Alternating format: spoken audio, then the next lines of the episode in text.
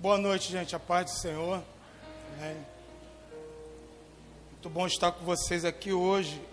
É o dia de cearmos, fortalecermos a nossa comunhão.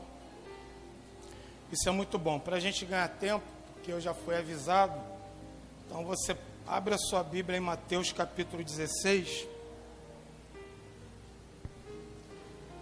Mateus 16, a partir do 13.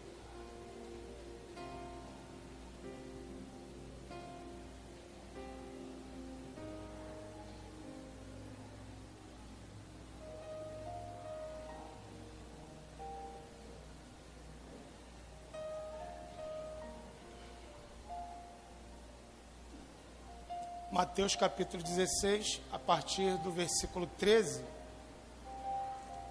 Tem NVI aí?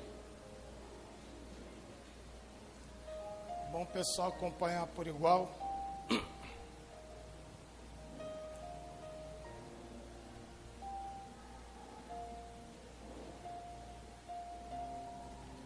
Mateus 16, 13. Chegando Jesus à região de Cesaré de Filipe, perguntou aos seus discípulos: Quem os outros dizem que o filho do homem é? Eles responderam: Alguns dizem que é João Batista, outros Elias, e ainda outros Jeremias, ou um dos profetas. 15. E vocês? perguntou ele. Quem vocês dizem que eu sou? Simão Pedro respondeu: Tu és o Cristo, o Filho do Deus vivo. Respondeu Jesus: Feliz é você, Simão, filho de Jonas, porque isto não lhe foi revelado por carne ou sangue, mas por meu Pai que está nos céus. E eu lhe digo que você é Pedro, e sobre esta pedra edificarei a minha igreja, e as portas do Hades não poderão vencê-la. Amém? Essa é uma passagem que ela foi praticamente é, ministrada em todo o mês de maio, aonde maio foi isso? Foi maio? Fala sobre igreja, né?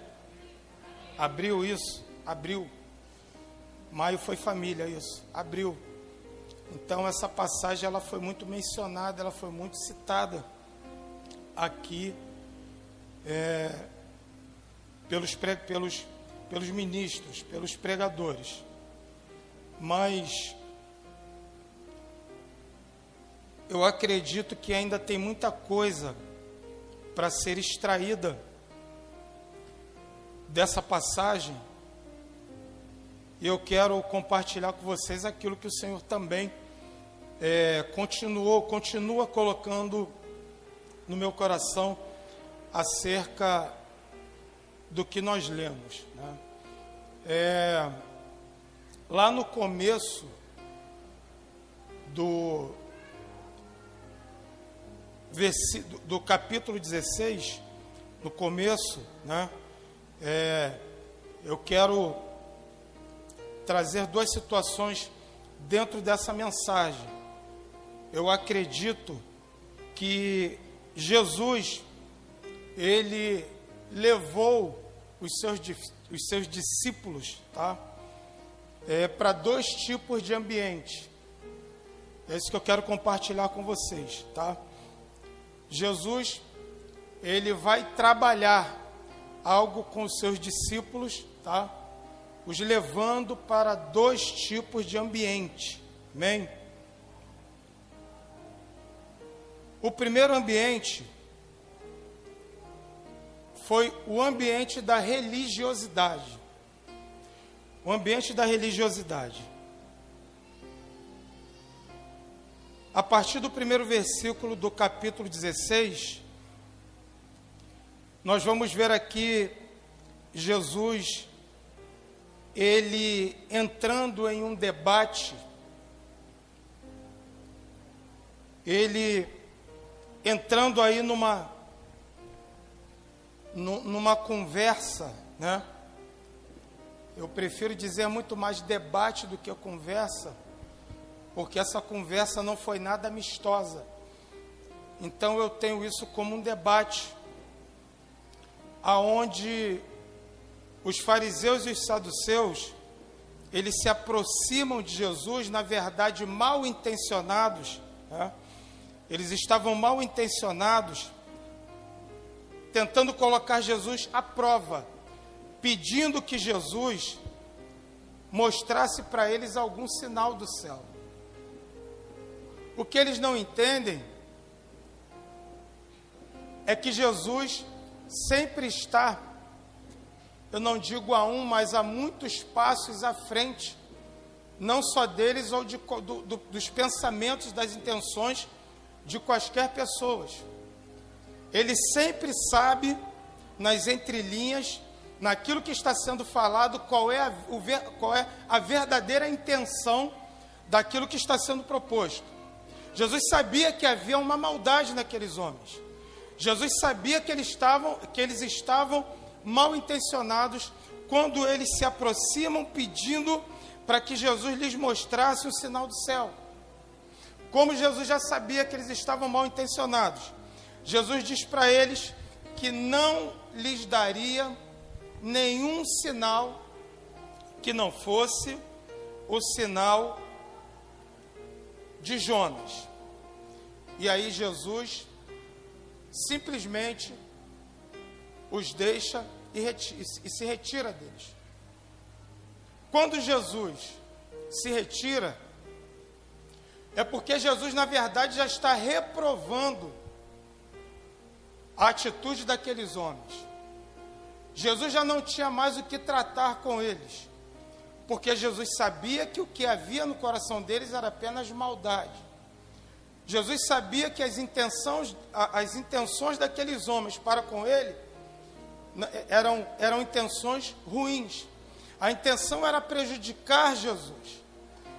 A intenção era conseguir alguma prova contra Jesus para incriminá-lo de qualquer coisa. E quem eram esses homens? Que grupos eram esses? que se reuniram para colocar Jesus à prova. Eram dois grupos que eram muito predominantes na época, muito conhecidos. Eram a seita dos fariseus e dos saduceus. Eles tinham muitas diferenças. Eles tinham muitas diferenças. E na verdade eles não se davam. Mas aqui nós vemos eles reunidos para abordar a Jesus, para tentar conseguir provas para incriminá-lo de alguma coisa.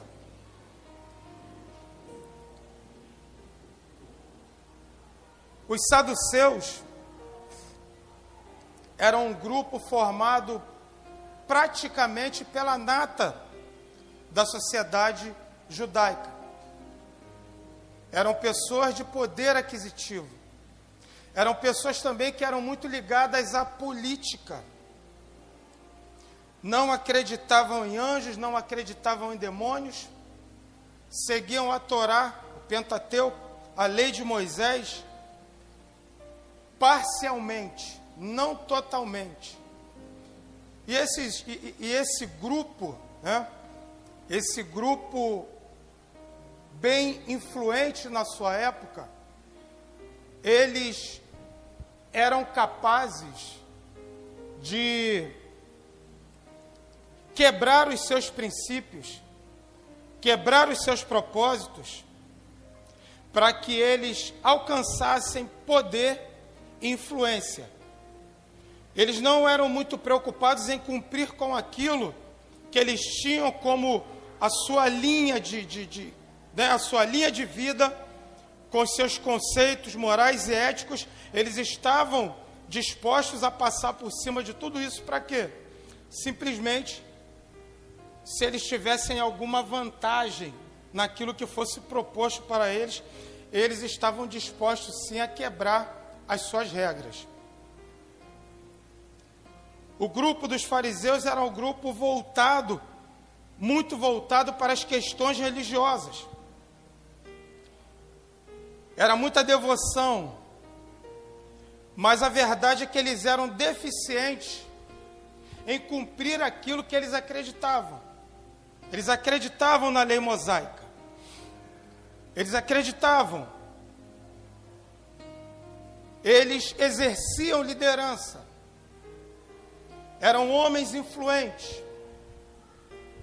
Eles julgavam causas do povo. Mas eles eram deficientes em cumprir com aquilo que eles colocavam sobre o ombro das pessoas. E quando se fala do farisaísmo, nós estamos falando de um grupo que estava muito mais voltado, escuta isso, a transpirar santidade. O que havia de santidade na vida desses homens era apenas uma casca era apenas algo exterior. Porque bem disse Jesus que na verdade eles pareciam mais como sepulcro caiado. Eram bonitos, pintados por fora, mas por dentro eram apenas podridão, coisa podre, coisa ruim por dentro. E esses homens, na verdade, eles estavam, esses grupos, eles estavam incomodados quando Jesus começa seu ministério e agora toda a atenção da da, das pessoas, toda a atenção do povo, por onde Jesus passava, os religiosos, os líderes religiosos, agora o povo estava tirando o foco deles, estavam colocando seu foco em quem? Em? Em Jesus. Vocês estão com medo de falar alguma coisa assim? Ou se for dúvida, fica tranquilo. Então agora o foco ele está totalmente voltado para Jesus. Porque segundo a Bíblia, as pessoas ficavam maravilhadas porque Jesus falava de uma forma diferente. Diz que Jesus falava com autoridade diz que as palavras de Jesus traziam impacto, mexia com o interior das pessoas. E isso agora, claro, vai começar a causar um certo desconforto naquelas pessoas que entendiam que tinham status, daquelas pessoas em que elas eram veneradas pelo povo, aquelas pessoas que é, o povo é, batia continência para elas, né? Que o povo se aconselhava, aonde o povo realmente tinha aquelas pessoas como aqueles que direcionavam as suas vidas. Só que agora Jesus chega e muda completamente o cenário. E isso traz desconforto. Por quê? Porque agora a atenção não estava mais voltada para aqueles líderes religiosos. Seus discípulos estão juntamente com ele naquele ambiente são testemunhas de tudo que está acontecendo naquele lugar, de tudo que está acontecendo naquele ambiente. Senhor, nos mostre um sinal do céu, nos mostre um sinal E Jesus diz que eles eram muito bons para discernir as coisas naturais, as coisas sobre o tempo, as coisas humanas, mas não conseguiam discernir os sinais dos tempos. De que Jesus já estava ali, de que o reino dos céus já havia chegado, de que agora era o tempo de se arrepender, de que agora era o tempo de algo novo para a vida deles. Mas eles estavam apegados à religiosidade, porque aquilo trazia um certo benefício para eles, porque aquilo colocava eles numa posição aonde verdadeiramente eles não estavam. Então agora chega alguém que vai mudar toda uma regra, algo que já está sendo é, é, administrado por tantos anos. E agora vem alguém e diz que não é dessa forma, que é diferente, e vai me tirar de uma zona de conforto? Não. Eu vou brigar. Eu vou relutar. Eu vou contra-atacar. E agora eu vou fazer com que toda a autoridade de Jesus ela seja questionada pelo povo. Mas Jesus já conhecia. Aqueles homens eram tão perigosos que eles tinham uma linha, uma visão de Deus totalmente diferenciada. E por isso eles não se davam. Mas quando chega Jesus e agora começa a mexer com as suas posições sociais, com, sua com as suas lideranças né, espirituais, eles começam a ficar incomodados e o que eles fazem? Olha, nós não nos damos, nós não temos uma mesma linha de pensamento, mas chegou alguém agora que está atrapalhando a mim e a vocês. Então vamos fazer o seguinte: vamos nos unir para combater esse cara que chegou aí e agora está fazendo com que o povo não tenha olhos mais para nós.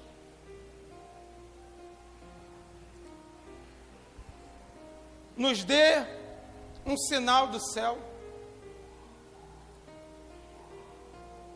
Porque grandes homens fizeram sinais. E eles queriam colocar em questionamento a autoridade e a soberania de Cristo.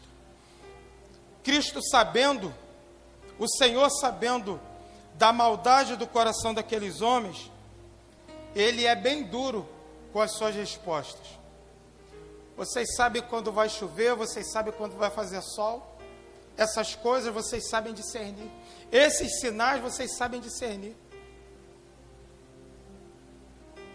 mas não sabem discernir as coisas relacionadas ao tempo dos assuntos espirituais.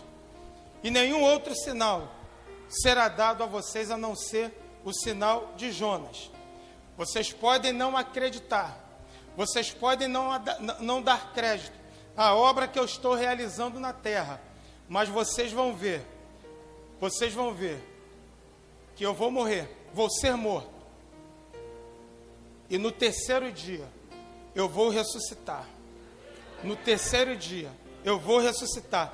Esse é o sinal que vai ficar para os incrédulos o sinal de Jonas. Jesus tem que estar, por algumas vezes, combatendo aqueles que querem combatê-lo. Jesus precisa estar, naqueles tempos, juntamente com os seus discípulos, e entrando em debates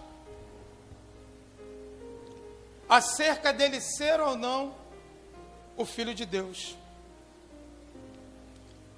Então, depois que Jesus dá essa resposta bem dura para esses homens,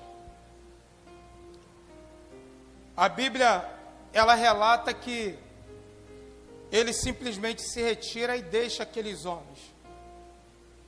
Aqueles homens já estão reprovados pelo Senhor. Aqueles homens não merecem mais que o Senhor fique falando qualquer coisa para eles, porque a Bíblia ela diz, o próprio Jesus diz que não devemos dar pérolas aos aos porcos.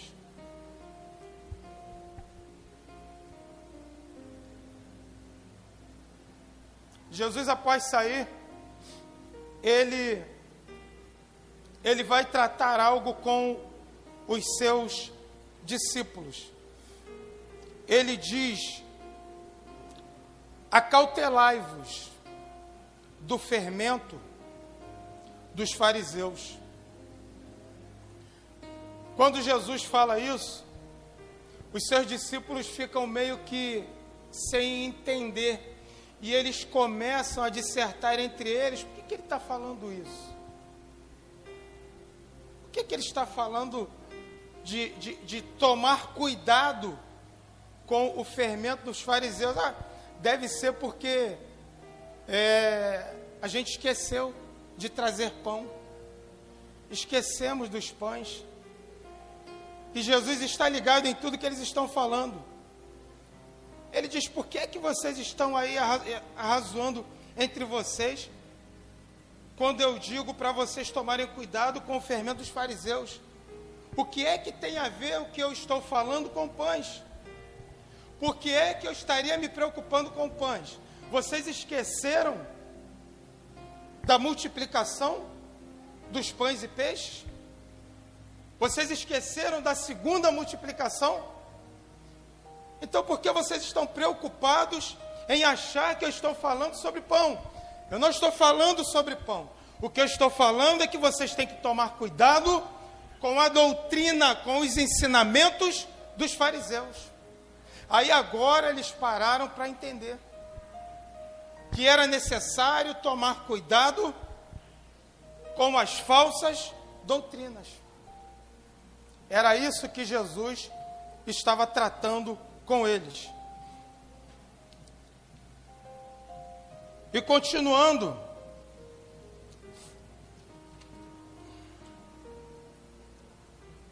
diz que Jesus, lá no versículo que nós lemos, lá no versículo 13,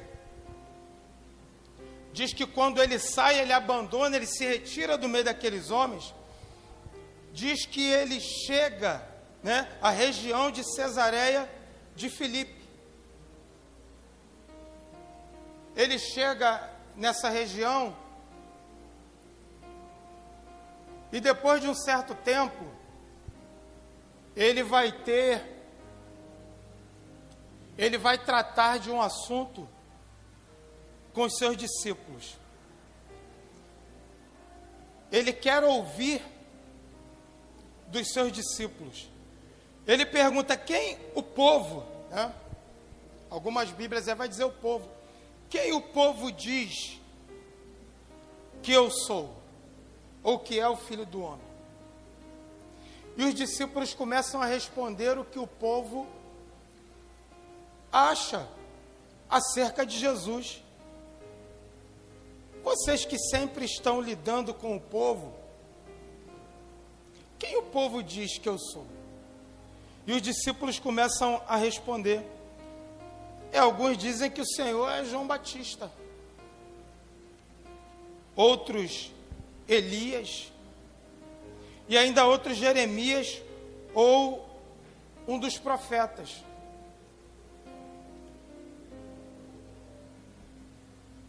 A comparação que o povo faz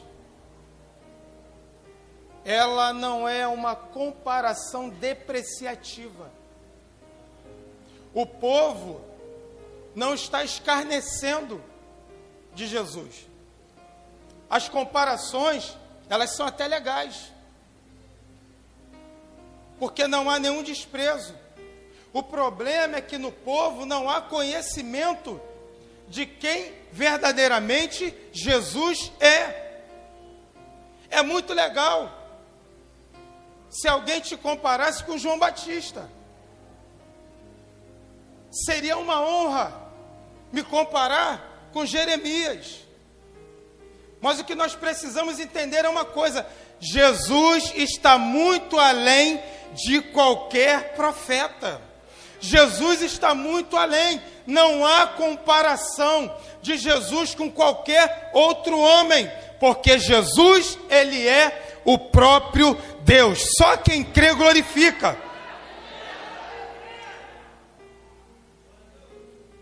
Como você definiria Jesus? Como você definiria Jesus? Pelo que os outros falam? Ou pelo que você conhece? O quanto você conhece Jesus para dizer quem Ele é? Porque às vezes nós somente reproduzimos aquilo que ouvimos. E quando nós reproduzimos aquilo que ouvimos de outras pessoas, nós podemos ter uma ideia errada de quem é Cristo. Nós podemos ter uma ideia errada de alguma pessoa ou de pessoas. Então, a verdade é que nós só podemos dar testemunho verdadeiro sobre alguém quando nós temos relacionamento ou conhecemos a fundo a sua história. Ninguém pode dizer quem é Cristo das suas próprias palavras se não tiver relacionamento e não conhecer a sua história.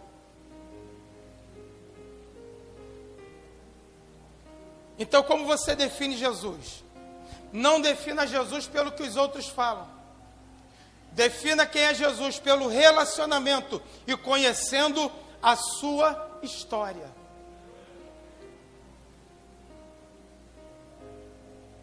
Não podemos julgar sem conhecer. Há um tempo atrás, eu estive com uma pessoa, uma pessoa que acompanhou o começo da minha caminhada. Eu estive com essa pessoa e conversamos um pouco.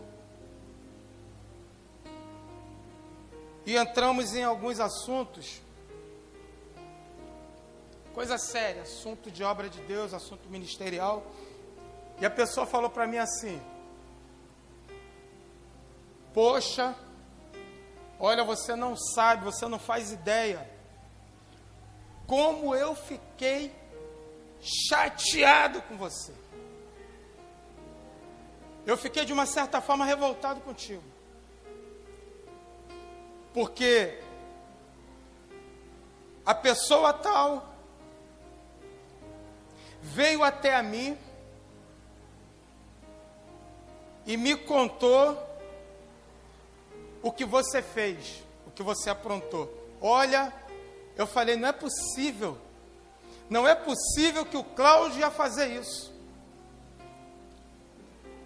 Eu aprendi uma coisa. Eu quero que você tenha isso também como experiência para a sua vida, como lição para a sua vida. Eu falei com essa pessoa, respondi dessa forma. Eu falei, pessoa, não há necessidade de citar o nome. Falei, pessoa, uma certa vez, o Senhor colocou no meu coração uma mensagem aonde eu falaria sobre a importância da comunicação. E o que ele falava em relação a essa mensagem que eu iria ministrar, é que a comunicação ela, ela é de tal importância para a vida do ser humano, porque uma pessoa que, ela, que não se comunica, uma pessoa que não se relaciona, você, você pode ter mais de 90% de certeza que essa pessoa ela tem algum problema. Uma pessoa que não se relaciona, uma pessoa que não se comunica, ela tem problema. E o maior problema é que nós conhecemos pessoas e nos relacionamos com ela, criamos vínculos de amizade. E aí, por causa das situações da vida, cada um segue seu caminho, cada um segue seu rumo, há um distanciamento. E por causa do distanciamento, essas pessoas elas acabam deixando de se comunicar. Não é por causa de problema. Elas agora não se comunicam porque não estão mais juntas, porque não há mais proximidade. E ficam muito tempo sem se falar. E no meio disso, outras amizades vão sendo construídas. E aí que, que existe algumas situações. Eu falava para ela. Sabe o que acontece? Essa pessoa que você construiu uma amizade, essa pessoa, além de não ser minha amiga, é uma opositora minha. E agora você se relaciona com ela, mas não se relaciona comigo, porque já estamos há muito tempo sem se falar. Então agora, infelizmente, porque nós não temos mais uma comunicação, você vai acreditar nessa pessoa que está do teu lado. Porque a falta de comunicação faz com que você esqueça quem é a minha pessoa, quem eu sou, do meu caráter e da história que nós construímos junto. O pessoal falou. É verdade. Falou, é verdade. Você sabia que eu não tinha pensado nisso? Eu é, eu sei. Porque já me falaram também muita coisa acerca de você. E eu balancei também. Porque nós já tem tanto tempo que não nos reunimos para conversar, porque, sei lá, vai que nesse tempo você mudou. Então é dessa forma. E Jesus, ele leva os seus discípulos para alguns tipos de ambientes, porque ele precisa fazer com que seus discípulos entendam que, independente do ambiente que, ele, que eles estiverem, Jesus Cristo será sempre Jesus Cristo. Essa é a verdade.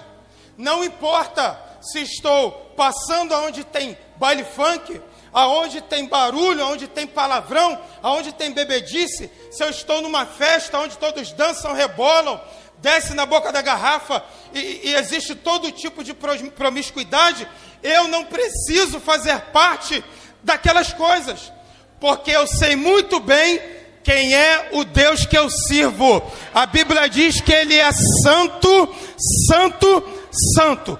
É o Senhor dos exércitos. Então, você vai ser levado para alguns ambientes. E nesses ambientes vão começar a tentar mostrar para você que aquilo ali é melhor do que Jesus.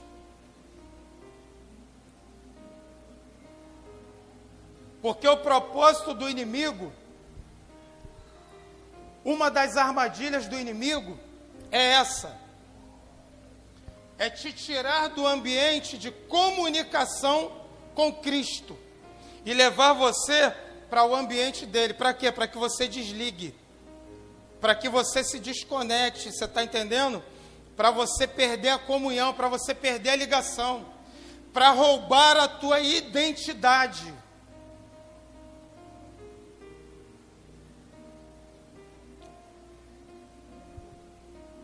Então é isso que o religioso ele faz. O, o, o ambiente religioso usa a Bíblia. Sabe para quê? Para limitar o poder de Deus, ou até mesmo para anular totalmente a soberania de Deus, de Cristo, de Jesus Cristo. Existem pessoas que batem nas nossas portas domingo de manhã para dizer que Jesus não é Deus, para dizer que Jesus não. A Bíblia já está tudo marcadinho, só fazer assim, só vai caindo na, naquelas três, quatro partes que eles sabem falar. Não, ó, aqui, ó. Jesus não é Deus. Ué, mas como assim?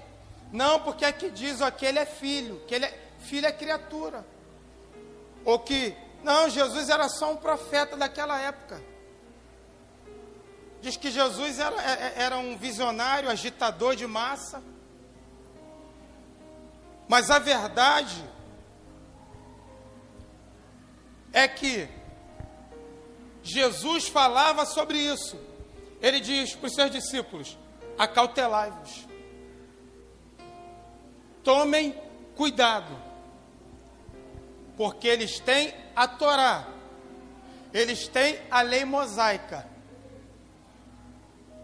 Mas você tem que tomar cuidado com eles.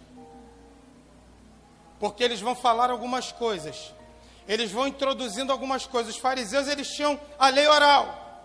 Eles tinham algo que eles usavam para aperfeiçoar aquilo que é perfeito. Vocês estão entendendo? Só a Bíblia não basta. Vamos criar mais algumas regras para aperfeiçoar aquilo que já é perfeito. Ou seja, aquilo que se acrescenta para aperfeiçoar aquilo que já é perfeito é o fermento. Aí é que entra o fermento.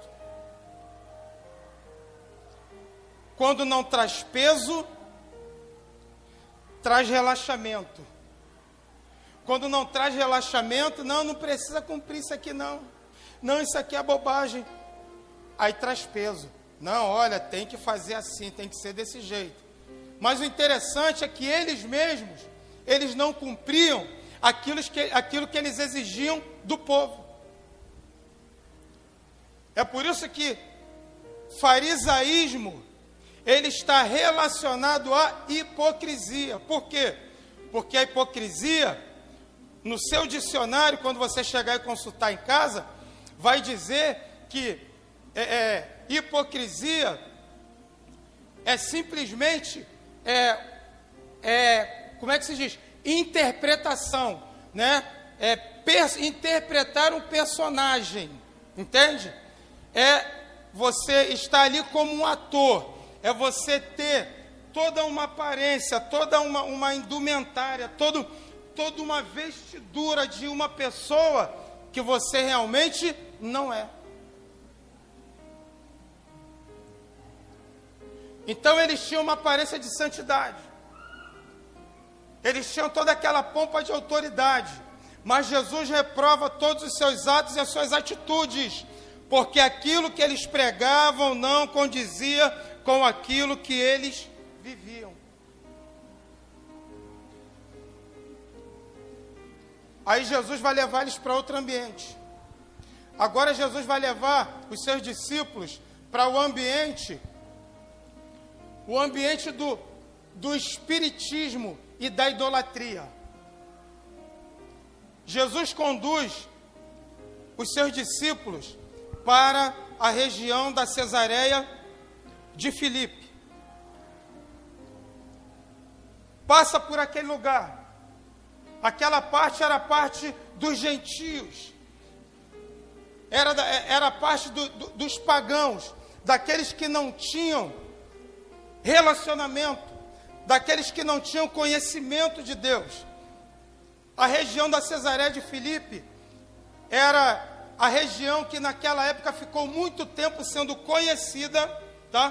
Por muito tempo sendo conhecido como lugar de adoração aos ídolos.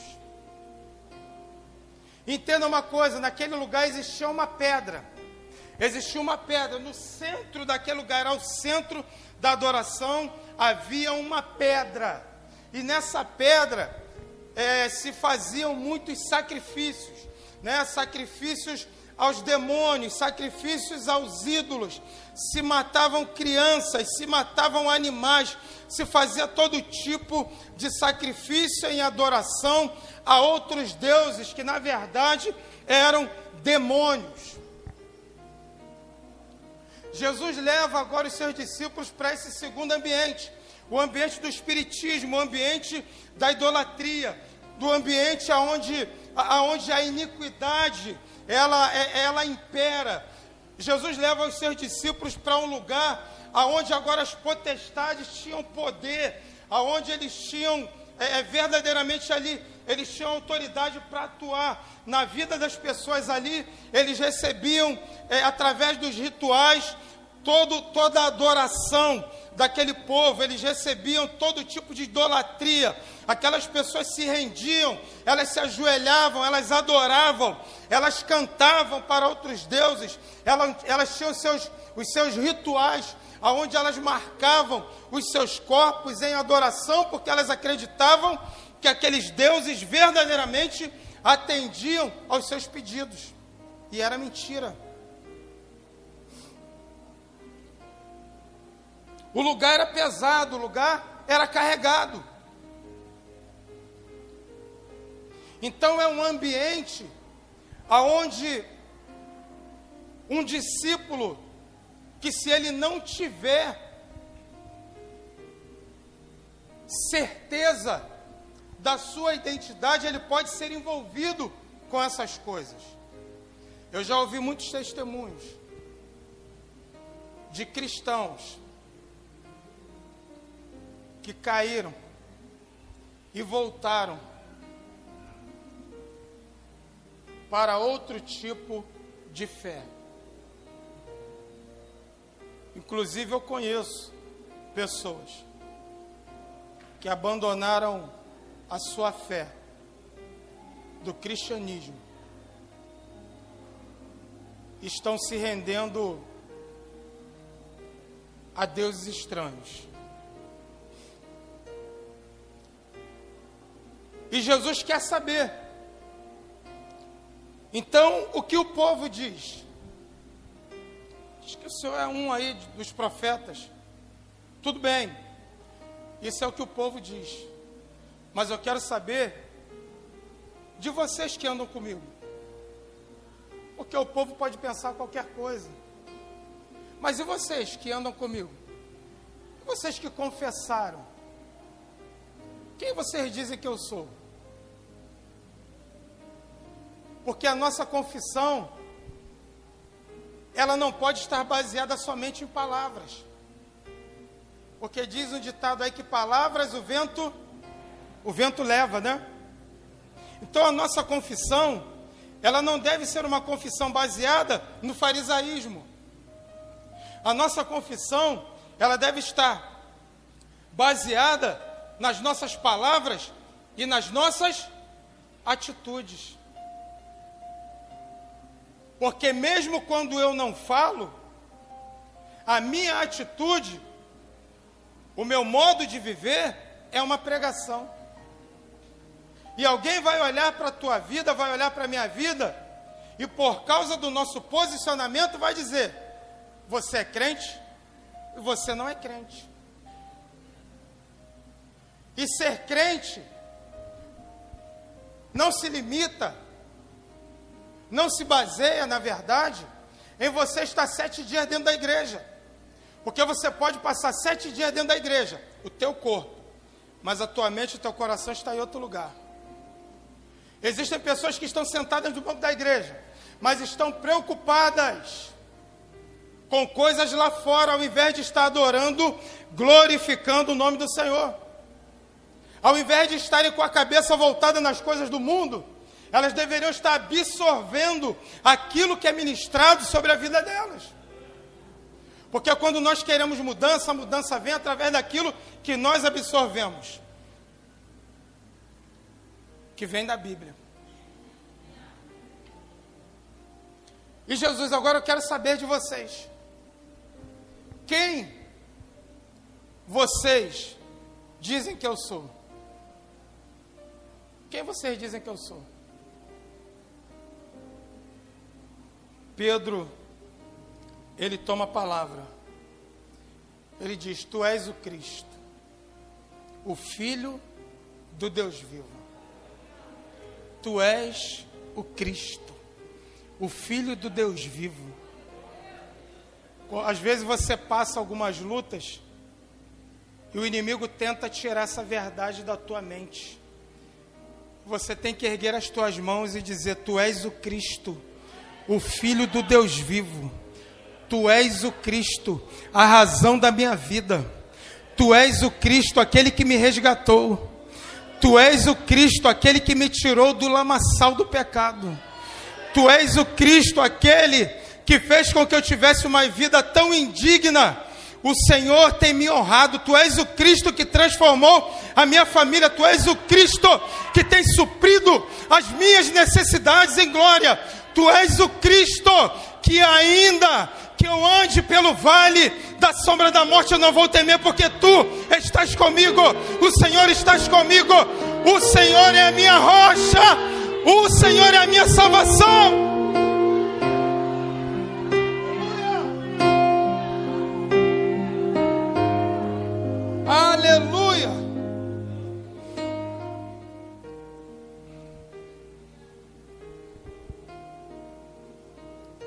Esse ambiente é pesado, é carregado.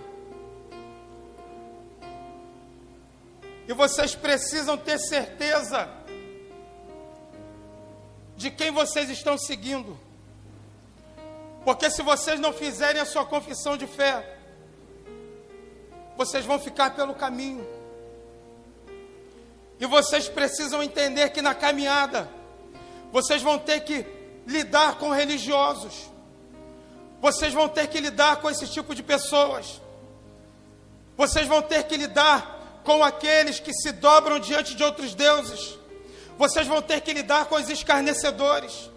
Vocês vão ter que lidar com aqueles que dizem: olha, para ser crente, desempregado, sem dinheiro, com essa roupa, sem carro, sem casa própria, desse jeito eu não quero, eu preciso ser desse jeito. Mas vocês precisam entender que isso não é nada. Os céus e a terra passarão, as coisas materiais vão passar, mas a palavra que você guarda no teu coração, elas vão permanecer para sempre. Aleluia. Para sempre. Tem gente infeliz com Jesus, porque não tem casa própria, porque não tem carro, porque não conseguiu comprar uma roupa para ir para uma festa, porque tem três meses no Evangelho e não aconteceu nada. Não aconteceu não?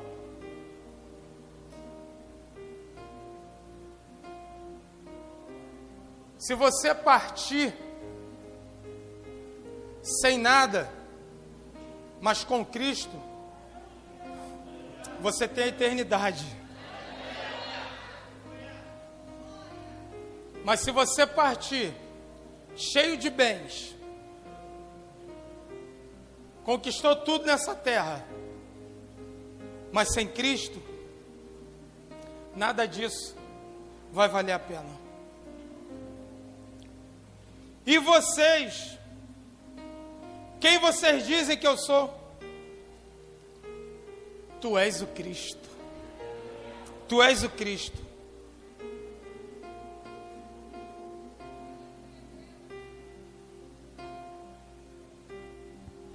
Eu acredito muito. Eu não sei se você acredita. Quem aqui acredita em ato profético? Eu acredito em ato profético. Até porque eu, a, minha, a minha vida no Evangelho eu lidei com muita gente doida. Que ia lá fazer e. Que doideira é essa aí? E o negócio era feito. E a gente via o sobrenatural acontecer. Então é por isso eu, eu, eu vim. Eu vim de, de, de uma linha de evangelho aonde as coisas loucas. Elas verdadeiramente elas elas confundem as sábias. E eu acredito que Jesus ele tinha um propósito de chegar naquele lugar. Cesareia de Filipe. Lugar de idolatria, lugar de promiscuidade, lugar de lugar de de morte. Ele traz os seus discípulos para esse ambiente, num ambiente de potestades, num ambiente de domínio das trevas, e aonde as pessoas professavam a outros deuses como, como os seus deuses, aonde as pessoas adoravam a demônios. Ele agora traz os seus discípulos para esse ambiente e agora fazem elas confessar naquele ambiente: Tu és o Cristo, o Filho do Deus vivo.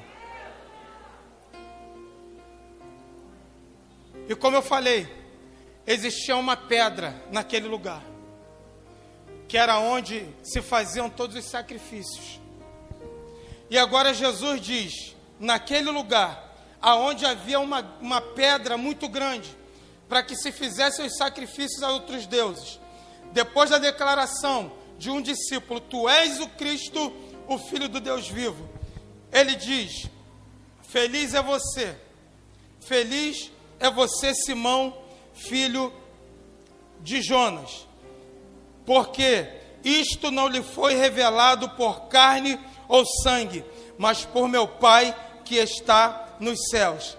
E eu lhe digo que você é Pedro, que você é uma pedrinha, é um fragmento de pedra, e sobre esta pedra e sobre esta declaração, sobre essa revelação, que eu sou a pedra angular, que eu sou a rocha da salvação, a minha igreja será edificada e as portas do inferno, aleluia, não prevalecerão.